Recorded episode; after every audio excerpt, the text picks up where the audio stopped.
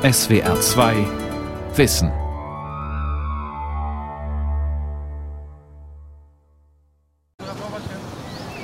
In Zeiten des Klimawandels, wo die Temperaturen immer extremer werden, brauchen wir mehr grüne Infrastruktur und viel mehr großkronige Bäume in der Stadt. Wir brauchen die Bäume als Feinstaubfilter, Sauerstoffproduzenten, Schattenspender. Sonst ist das Überleben für uns Menschen in den Städten zukünftig nicht mehr so gut möglich. Doch Hitze und Trockenheit der letzten beiden Sommer haben den Bäumen stark zugesetzt, weiß Hans-Peter Barz, Leiter des Grünflächenamts in Heilbronn. Er steht vor den Ahornbäumen in der Rosenbergstraße. Braunes, vertrocknetes Laub hängt an dürren Ästen. Sie sind nicht mehr zu retten. Heilbronn, in einem Tal gelegen, umgeben von Weinbergen, ist ein Wärmehotspot. 70 Prozent aller Stadtbäume sind krank, viele sterben ab. Ein Problem vieler deutscher Städte. Dem deutschen Wald geht es noch schlechter. 180.000 Hektar sind massiv geschädigt. Schon bald könnte es dunkle, dichte Wälder wie den Schwarzwald nicht mehr geben.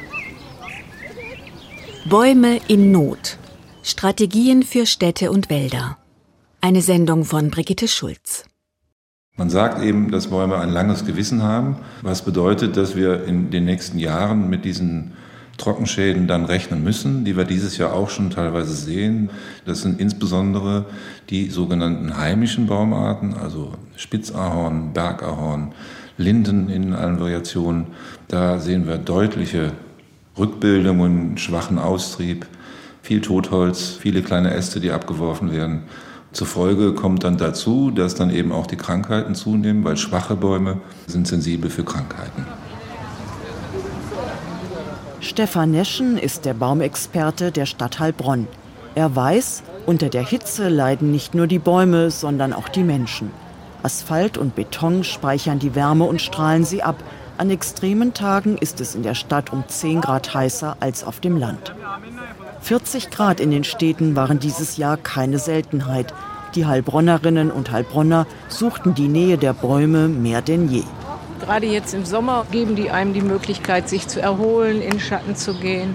Und ich finde auch, dass sie unschönere Gerüche gut überdecken. Ich finde Bäume in der Stadt unglaublich wichtig, weil in einer Umgebung, ja, die durch Hektik, durch Business geprägt ist, beruhigen Bäume, finde ich. Die Sommer 2018 und 2019 gehören zu den heißesten seit Beginn der Wetteraufzeichnung vor rund 140 Jahren. Nur das Jahr 2003 war noch wärmer. Experten gehen davon aus, dass weitere Extremsommer folgen. Darauf bereiten sich die Städte vor, indem sie das Spektrum der Baumarten erweitern. Welche Eigenschaften der Stadtbaum der Zukunft haben muss, erforschen seit zehn Jahren Mitarbeiter der Bayerischen Landesanstalt für Wein- und Gartenbau bei Würzburg. Teamleiterin des Projekts Stadtgrün 21 ist die Biologin Dr. Susanne Böll. Er muss auf jeden Fall mit Hitze und Trockenheit zurechtkommen, aber er muss auch mit Frost zurechtkommen, weil wir werden keine mediterranen Verhältnisse bekommen. Es wird immer mal wieder einen frostreichen Winter geben und deswegen fallen die mediterranen Arten zum Beispiel weg. Was er außerdem haben muss, eine schlanke Form. Das heißt, dass eben auch Laster dran vorbeifahren können. Des Weiteren ähm, ist es wünschenswert, wenn Sie mit den Umweltbelastungen gut zurechtkommen. Und Salz sollte auch kein großes Problem darstellen. Die Stadt Heilbronn experimentiert schon seit über 30 Jahren mit Baumarten, die nicht in die Region gehören. So lange ist Hans-Peter Barz auch Leiter des Grünflächenamts. Wir haben schon recht früh angefangen, auch auf ein anderes Artenspektrum zurückzugreifen, als zum Beispiel mein Vorgänger eingesetzt hat. Das liegt daran, dass wir auch immer der Meinung waren, dass wir uns von den Monokulturen eigentlich lösen müssen. Wenn wir nämlich eine Vielfalt haben, auch in den Straßenräumen, dann äh, können wir viel besser reagieren auf Krankheiten, die dann kommen. Der studierte Landschaftsarchitekt weiß, wie wichtig es ist, wo man welchen Baum pflanzt. Doch ein Restrisiko bleibt. So ließ er vor vielen Jahren alle Rubinien fällen, die sein Vorgänger gepflanzt hatte. Im nährstoffreichen Boden Heilbronns faulten ihre Wurzeln, während sie in anderen Städten meist prächtig gediehen. Bei der Wahl neuer Bäume verlässt sich Hans-Peter Barz auf das Urteil seines Baumexperten Stefan Neschen. der den Job von der Pike auf gelernt hat. Ausbildung und Arbeit als Gärtner, später folgte ein Studium der Gartenbautechnik. Seit 20 Jahren ist er in Heilbronn. Hans-Peter Barz und Stefan Neschen lassen es sich nicht nehmen, selbst nach ihren Bäumen zu sehen, wie hier an der unteren Neckarstraße. Hier befinden wir uns mitten in der Stadt, mitten im Zentrum, an vielleicht einem der schönsten Plätze der Stadt mit viel Wasser. Hier haben wir Baumpflanzungen, die größtenteils zu betoniert sind aufgrund des Andrangs der Menschen über Veranstaltungen oder über die Gastwirtschaft oder über Radfahrer, Fußgänger und so weiter. Hier hatten wir bis vor zwei Jahren Kastanien stehen, die wir ja immer noch als den Biergartenbaum bezeichnen möchten. Leider ist diese Jungbaumpflanzung mit Kastanien nicht erfolgreich gewesen aufgrund neuer Krankheiten, die jetzt da einhergehen bei den Kastanien insgesamt sodass wir diese Bauma tatsächlich austauschen mussten und haben diesen Celdis australis, den südlichen Zirkelbaum gepflanzt, der sich prächtig macht in den letzten zwei Jahren, trotz dieser widrigen Umstände dieses extrem kleinen Standortes hier. Heilbronn ist ein expandierender Industriestandort. Für neue Verkehrsanbindungen müssen immer wieder Bäume weichen. Die Stadt versucht, diese weitgehend zu ersetzen, wie hier an der vierspurigen Fügerstraße, einem der größten Industriegebiete Baden-Württembergs. Auf dem schmalen Mittelstreifen wachsen Zerreichen, eine Spezies aus Südeuropa. Schlank und aufrecht stehen sie da, ihre Blätter sind unten filzig, oben dick und lederartig. Das macht sie robust gegenüber den extremen Schadstoffen und Autoabgasen an diesem Ort. Die Wurzeln der Zerreichen reichen tief in die Erde, Sie sind unterirdisch miteinander verbunden und werden automatisch mit Sauerstoff und Wasser versorgt. Diese unauffälligen kleinen schwarzen Schachdeckel hier, das sind die Bewässerungseinrichtungen für den Baum. Und jeder Baum hat hier einen Anschluss, der über Steuerungskästen im Mittelstreifenbereich gesteuert wird. Das heißt, jeder Baum bekommt im Moment zweimal die Woche in etwa 150 Liter pro Gießeinheit. Stefan Neschen vom Grünflächenamt Heilbronn ist überzeugt, dass ausgefeilte Technik und Bewässerungsanlagen an extremen Straßenstandorten künftig notwendig sind. Allerdings betragen die Investitionskosten zwischen 15.000 und 25.000 Euro pro Baum. Heilbronn wurde im Zweiten Weltkrieg weitgehend zerstört.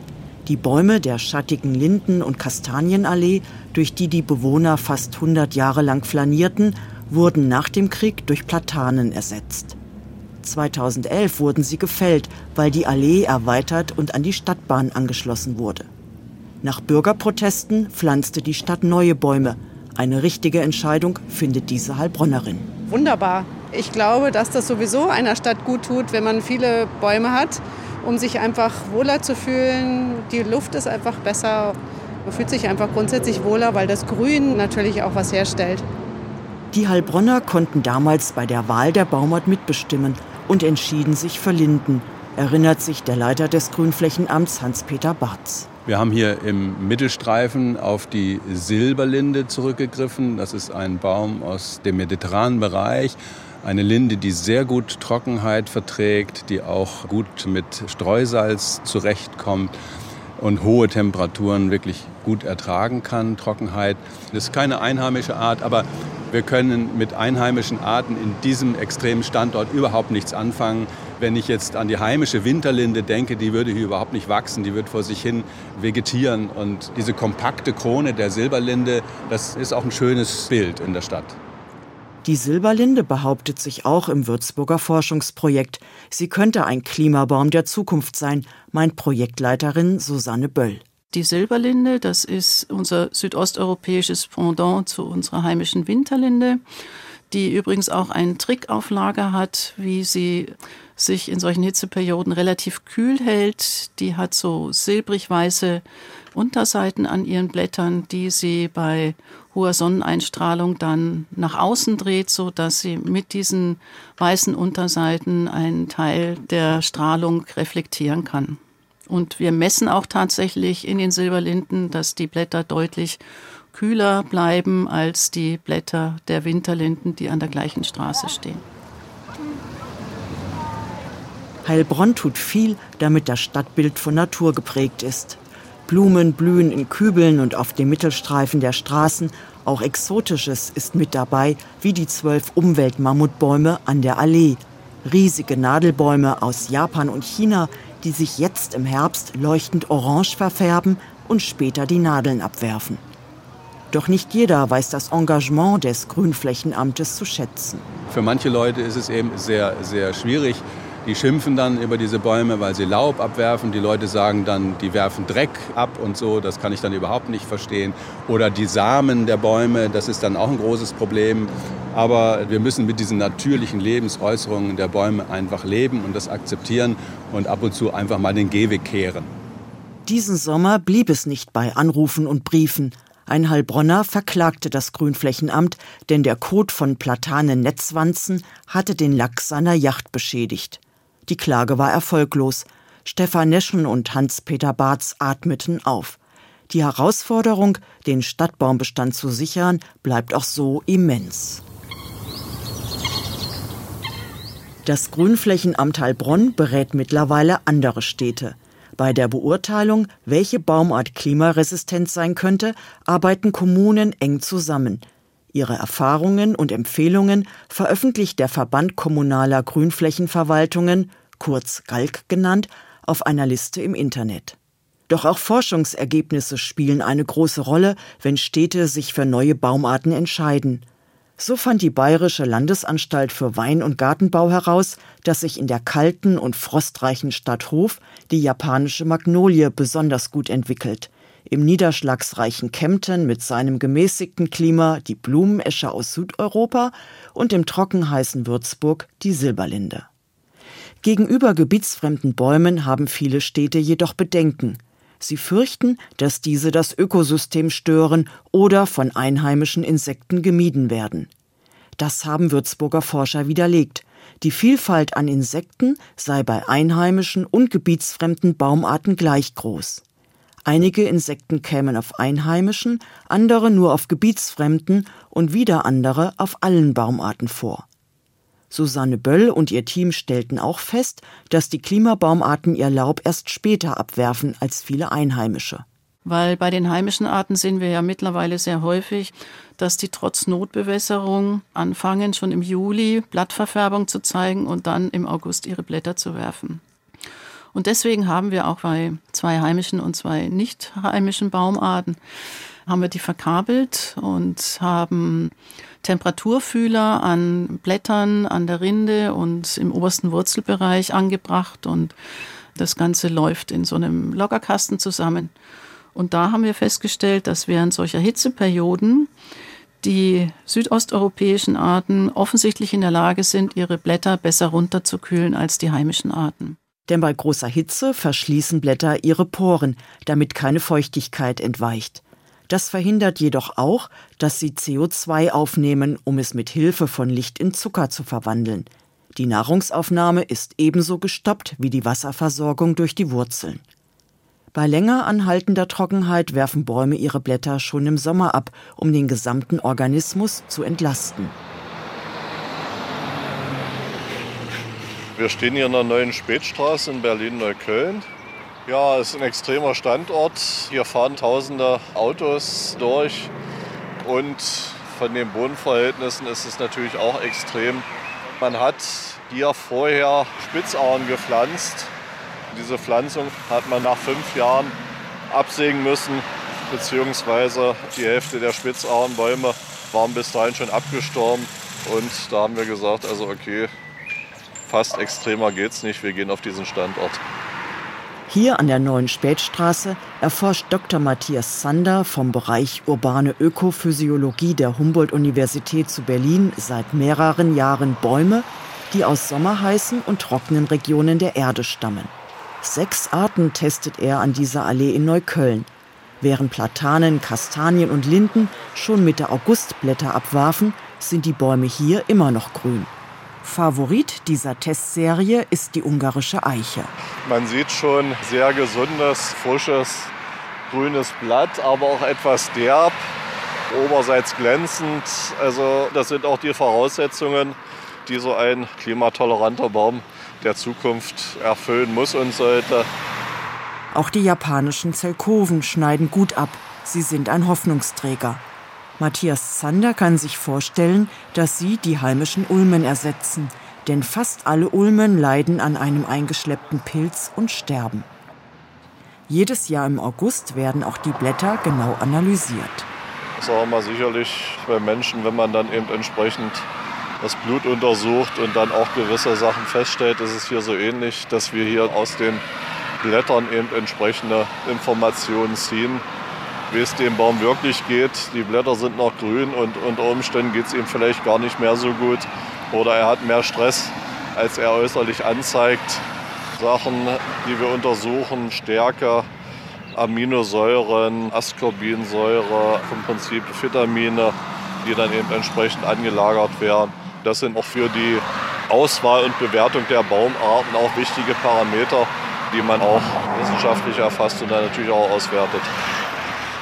Ausgewertet wurden diese Ergebnisse im Albrecht Daniel Thaer Institut für Agrar- und Gartenbauwissenschaften, 14 Kilometer von der neuen Spätstraße entfernt. Wir schauen natürlich vorrangig in dem Spektrum erstmal der heimischen Arten, ob man dort Genotypen, also vom Prinzip Sorten, auch selektieren kann, die den verschärfteren Ansprüchen des Klimawandels entsprechen und genügen.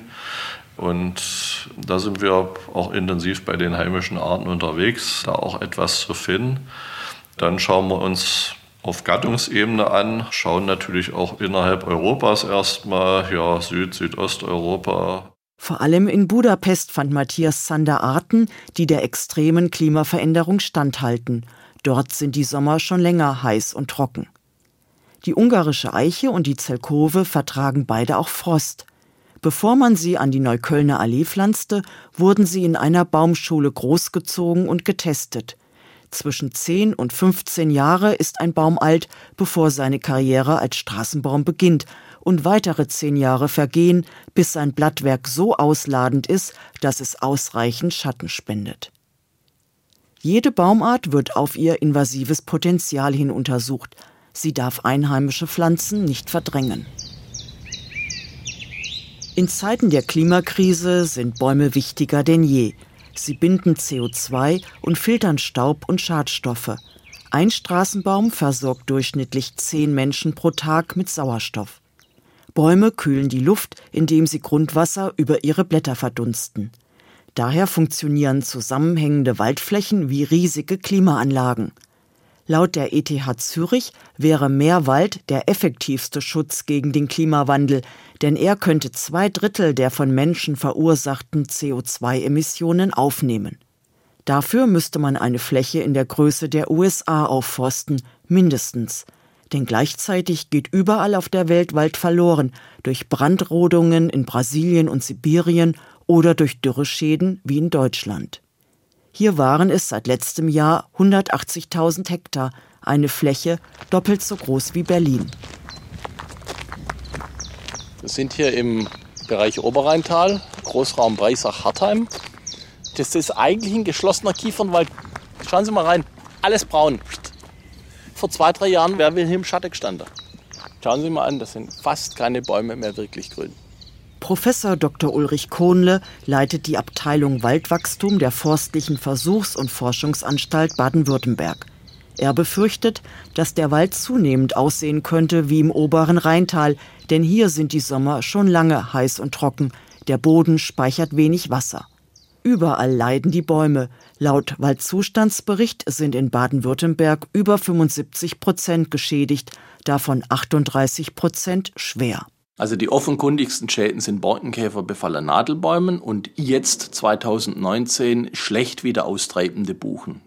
Und der Umfang, in dem die Buchen schlecht ausgetrieben haben, das ist mir nicht erinnerlich, dass es sich so stark wiederholt hätte.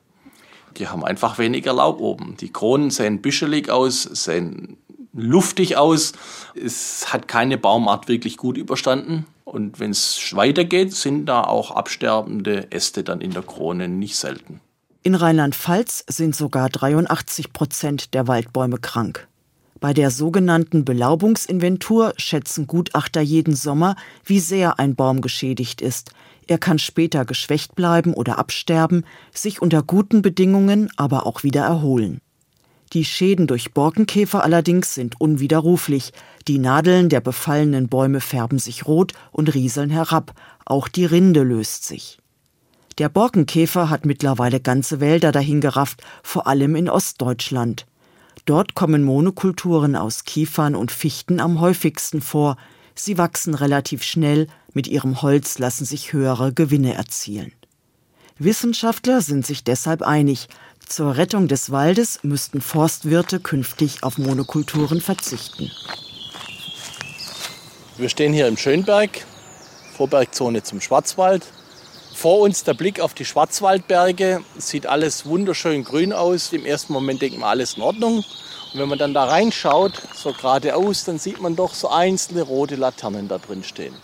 Das sind Tannen, denn es einfach zu warm geworden ist, zu trocken letztes Jahr und da sterben einzelne Tannen ab. Je weiter man nach oben kommt, wo der Boden immer trockener wird, umso mehr sieht man von diesen braunen Bäumen drinstehen und ganz oben sieht man sogar schon silbrig angehauchte Bäume, die stehen da schon länger als Skelette herum. Das ganze Ausmaß der Schäden ist im Schwarzwald nicht zu sehen, denn abgestorbene Bäume werden bald gefällt und aus dem Wald geholt, damit die Borkenkäfer sich nicht weiter ausbreiten. Doch mittlerweile ist das kaum noch zu schaffen, denn es fehlen Arbeitskräfte und Geld. Durch das Überangebot fiel der Holzpreis um mehr als 50 Prozent, was besonders die privaten Forstbesitzer hart trifft. Ihnen gehört fast die Hälfte der deutschen Wälder. Und das ist eine Esche hier.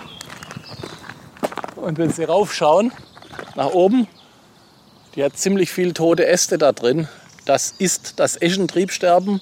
Das ist ein Pilz, der ist neu eingewandert oder eingeschleppt. Wir wissen es nicht so ganz genau. Und der erwischt die Eschen alle ausnahmslos. Das ist ein schöner Baum. Das ist der Götterbaum der Germanen, nicht die Eiche, es ist die Esche. Aber ältere Eschen und Eschenbestände werden wir in den nächsten paar Jahren komplett von uns verlieren. Auch in Mischwäldern sterben Bäume, wie hier beispielsweise die Esche. Deshalb sind weitere Maßnahmen dringend erforderlich, so Ulrich Kohnle. Im Gegensatz zu vielen Naturschützern plädiert er dafür, die Wälder stärker zu durchforsten, schwächere Bäume entfernen, damit die robusten mehr Wasser und Nährstoffe erhalten. Längerfristig ist von großer Bedeutung, wo welche Bäume gepflanzt werden. Dafür hat die Forstliche Versuchs- und Forschungsanstalt die Entwicklungsmöglichkeiten von Fichten, Tannen, Buchen und Eichen innerhalb Baden-Württembergs berechnet. Für die nächsten 30, 40 Jahre haben wir ausreichend Baumartenalternativen. Im mittleren und höheren Bergland würden wir gerne einen großen Teil der Fichtenfläche Richtung Tanne schieben. Tanne hat etwas mehr drauf in warm, trocken, ist kein Wundertier, ist nichts für wirklich warme Klimate, aber in den nächsten 30, 40 Jahren in mittleren und höheren Lagen kann man die Fichte zur Tanne gehen lassen. Wenn man in wärmeren Bereichen ist und unbedingt eine Nadelbaumart haben möchte, dann wird es zur Douglasie gehen. Wenn Buche Probleme bekommt, würden wir sie allmählich mit Eichen anreichern.